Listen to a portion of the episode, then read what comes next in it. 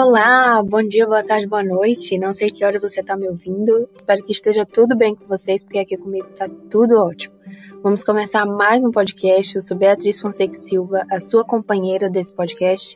E hoje é o dia em que o nosso podcast aparece em todas as suas plataformas digitais.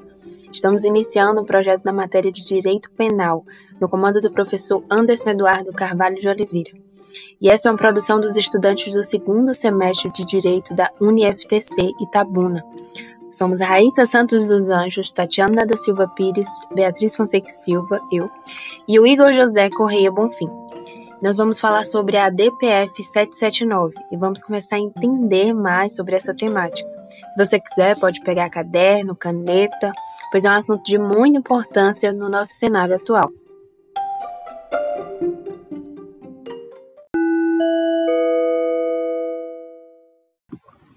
A DPF 779, que reconheceu a inconstitucionalidade da tese da legítima defesa da honra, teve a liminar do ministro Dias Toffoli confirmada à unanimidade no último dia 12 de março de 2021, através de um julgamento em plenário virtual. Em resumo, o Sistema Tribunal Federal declarou que a tese da legítima defesa da honra, se alegada direta ou indiretamente, é inconstitucional por violar os preceitos fundamentais da dignidade da pessoa humana, da defesa da vida e da igualdade de gênero. Declarou que, havendo argumentação nesse sentido, causa nulidade do ato e no julgamento. Esta tese é muito aplicada nos tribunais do júri de todo o país para os réus indicados principalmente em cenários de feminicídio.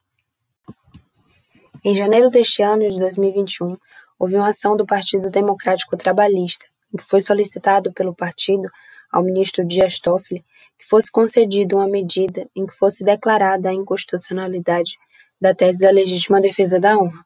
O partido declarou que havia uma contradição constitucional de grande importância sobre o tema, no encargo de que há muitos tribunais de justiça que invalidam a sentença tomada pelo tribunal do júri, retirando a aplicação desta tese jurídica. Entretanto, Há liberações aplicadas também em sentido contrário. Esta temática ainda não é branda no que chamamos de entendimento que são utilizados pelo STF e pelo STJ. A tese da legítima defesa da honra, que tem raízes legais nas ordenações filipinas, no, mais precisamente no livro V, do que matou sua mulher por achar em adultério. Não só autoriza o marido a matar a sua mulher e ao adúltero, ou que se achem em adultério, mas também se achar em situação que façam presumir que cometeriam. A pena não ultrapassava três anos, mas certamente a origem legal não guarda completa consonância com as conformações socioculturais. Isto porque a legislação brasileira já passou por muitas alterações, não existindo mais norma expressa que contenha a previsão de legítima defesa da honra do marido. O ministro Dias Toffoli declarou que esta tese de uma análise dada ao Código Penal é incompatível com a Constituição e que não é correto aturdir as instituições da legítima defesa durante o tempo em que a licitude foi excludente e a legítima defesa da honra, instituição que não existe ordenamento jurídico brasileiro.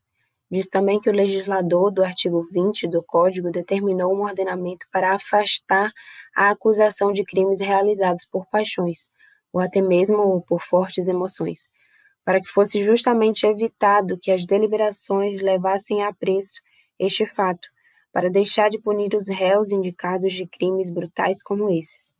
O ministro disse também que a finalidade desta tese é uma conformação desumana, pois imputa à vida a incumbência por sua própria morte ou lesão, prorrogando, de certa forma, o pensamento né, da cultura machista no Brasil, de que em casos de violência contra a mulher e até mesmo o feminicídio, é de responsabilidade total delas. Nos questionamos muitas vezes por que esses julgamentos ainda acontecem, com absolvições em razão desta tese nefasta. E a resposta mais clara é que, infelizmente, essa tese está na cultura, na cultura machista e patriarcal, em que há uma crença de que o homem é superior à mulher, adotando padrões de conduta específicos e assimétricos para ambos. Essa decisão do ministro Dias Toffoli impede que esta tese seja aplicada em qualquer tribunal do júri, em todo o país, é, sob pena de nulidade do ato. Entretanto, ela ainda deve ser referendada no plenário pelos ministros do Sistema Tribunal Federal.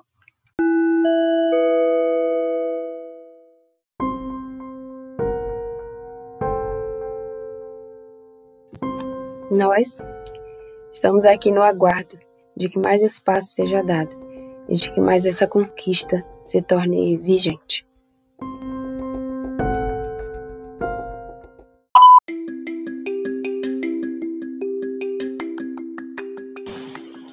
E é isso, gente. Segue o nosso podcast na sua plataforma preferida, porque nós estamos em todas.